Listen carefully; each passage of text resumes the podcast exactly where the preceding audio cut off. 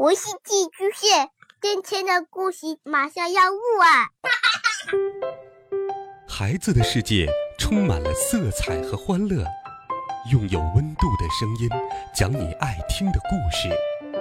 白羊叔叔和大明的晚安故事。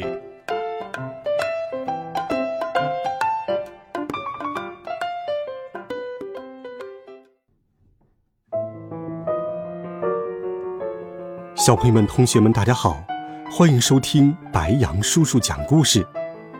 今天，白羊叔叔继续给你准备《神探猫破案冒险集》的好听故事。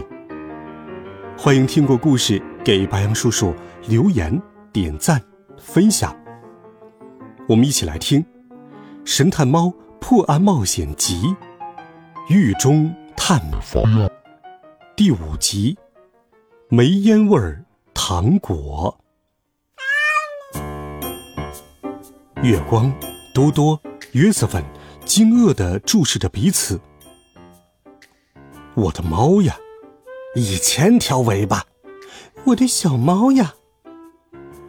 事实已经再清楚不过了，那个游手好闲的家伙根本就是个穷光蛋。虽然看起来出手阔绰。可其实呢，吃饭得赊账，而且居然连车子都是问别人借来的。哎，好吧。月光叹了口气，我们找错了方向。现在只有返回糖果店，从头开始调查了。喵儿，没错，那就赶快行动吧。不对，鹏鹏上哪儿去了？约瑟芬叫道。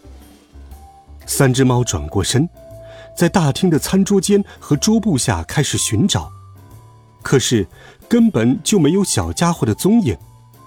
难不成是在柔软又舒适的地毯上睡着了？就在这时，厨房的大门突然打开了，一个厨师冲了出来。只见他手里握着一把菜刀，头上的厨师帽已经歪斜。喂，就是你！快把骨头……啊，不对，快把比目鱼给我松开！厨师气得都已经语无伦次了。直到此刻，我们的三位朋友才意识到，原来厨师是在对鹏鹏喊。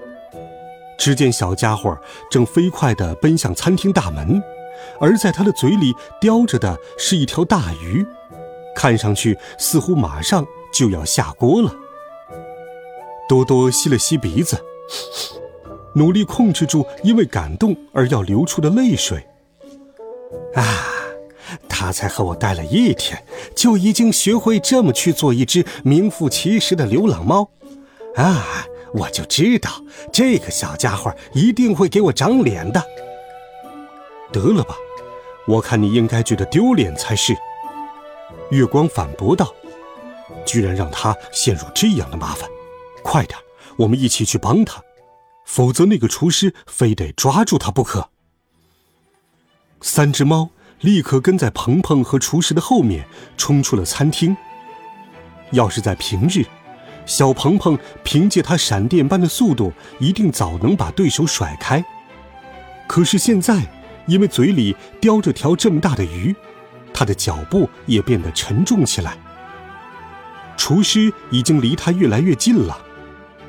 面儿，鹏鹏和约瑟芬提醒他。事实上，加斯帕蒂餐厅就建在塞纳河畔，依靠一堆石头栏杆与河水隔绝。而恰恰就在这个时候，一艘蒸汽船正驶过河流。鹏鹏看到了一线希望。面儿，那艘船正好可以把我们带去罗兰糖果店。加油，鹏鹏，跳上去！月光告诉大伙儿，小家伙儿一下跳到了栏杆上，再从那里猛然一跃，在蒸汽船的甲板上安然着陆了。月光、约瑟芬和多多也立刻赶上了他。如今只剩下那个可怜的厨师，独自留在栏杆后，不停的骂骂咧咧：“你快给我回来！你们这群畜生，我要好好教训你们一顿！”男人歇斯底里的尖叫着，可不管他怎样骂，蒸汽船始终在塞纳河上徐徐前行，而四只猫也已经开始品尝起那条美味的大鱼了。他们在距离罗兰糖果店最近的一站下了船，小跑着抵达了目的地。这一回，四只猫咪直接穿过糖果店的木门，冲向了销售区。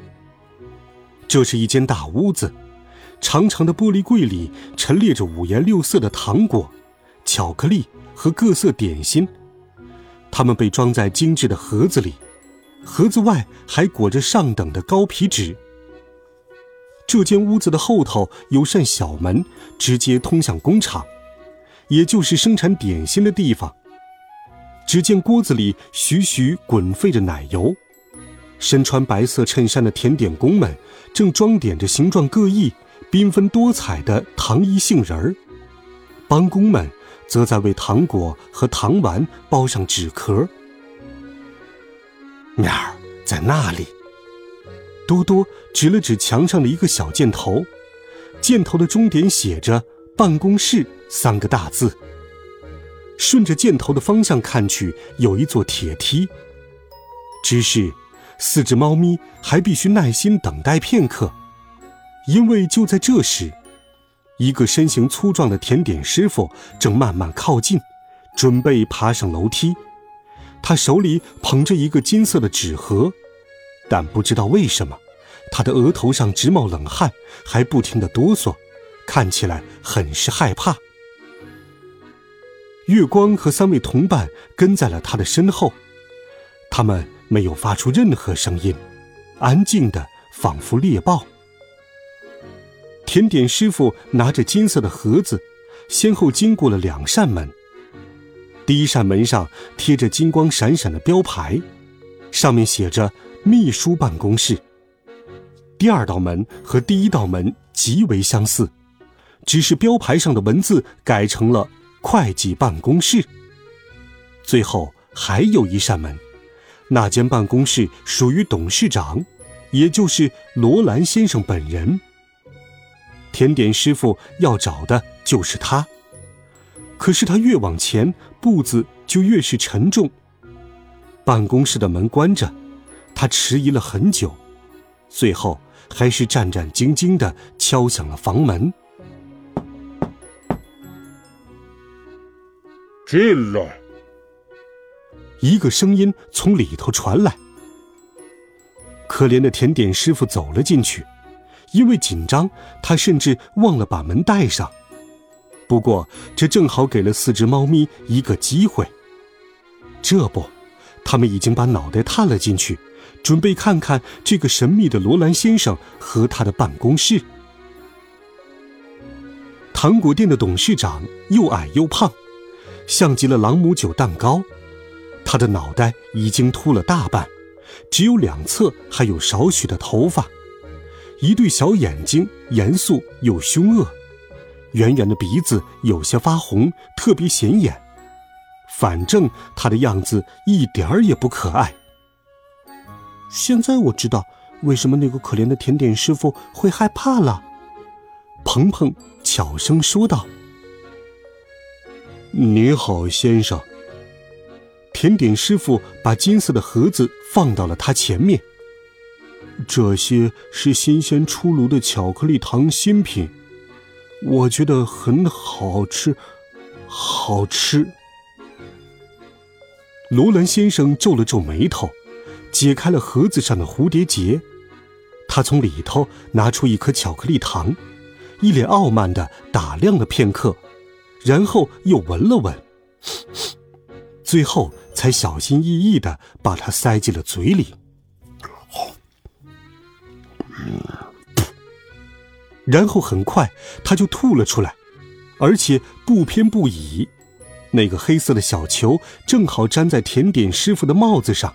仿佛一颗闪闪发光的深色纽扣。甜点师傅顿时脸色煞白。哦，也也许不不怎么好吃。他结巴着说道：“好吃，好吃。罗兰先生重复了两遍，整张脸已经红成了熟番茄。这能叫巧克力糖吗？我怎么觉得是在品尝我奶奶的烤炉呢？一股子浓烈的焦味儿，干脆叫煤烟味糖果好了。快给我滚，没用的废物！甜点师傅没有让老板再重复第二遍，他立刻把笨重的身体转个方向，以最快的速度冲向了走廊。很快，四只猫咪就看到罗兰先生无力地趴在书桌上，看起来，他片刻之前的愤怒，如今已转化成了失望。真是见鬼了，见鬼了！为什么倒霉的事总能摊到我的头上？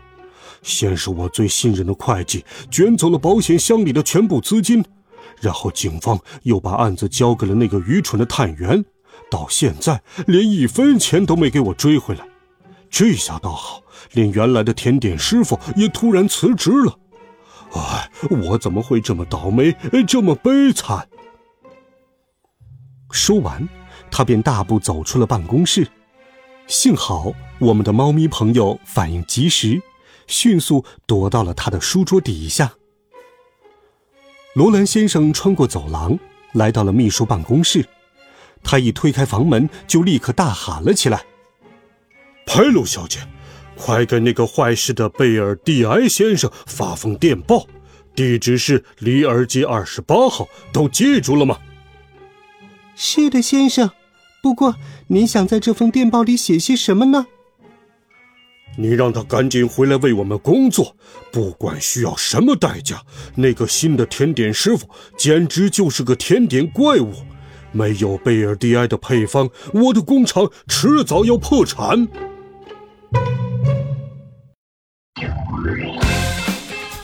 好了，孩子们，这一集《神探猫》的故事，白羊叔叔就给你讲到这里。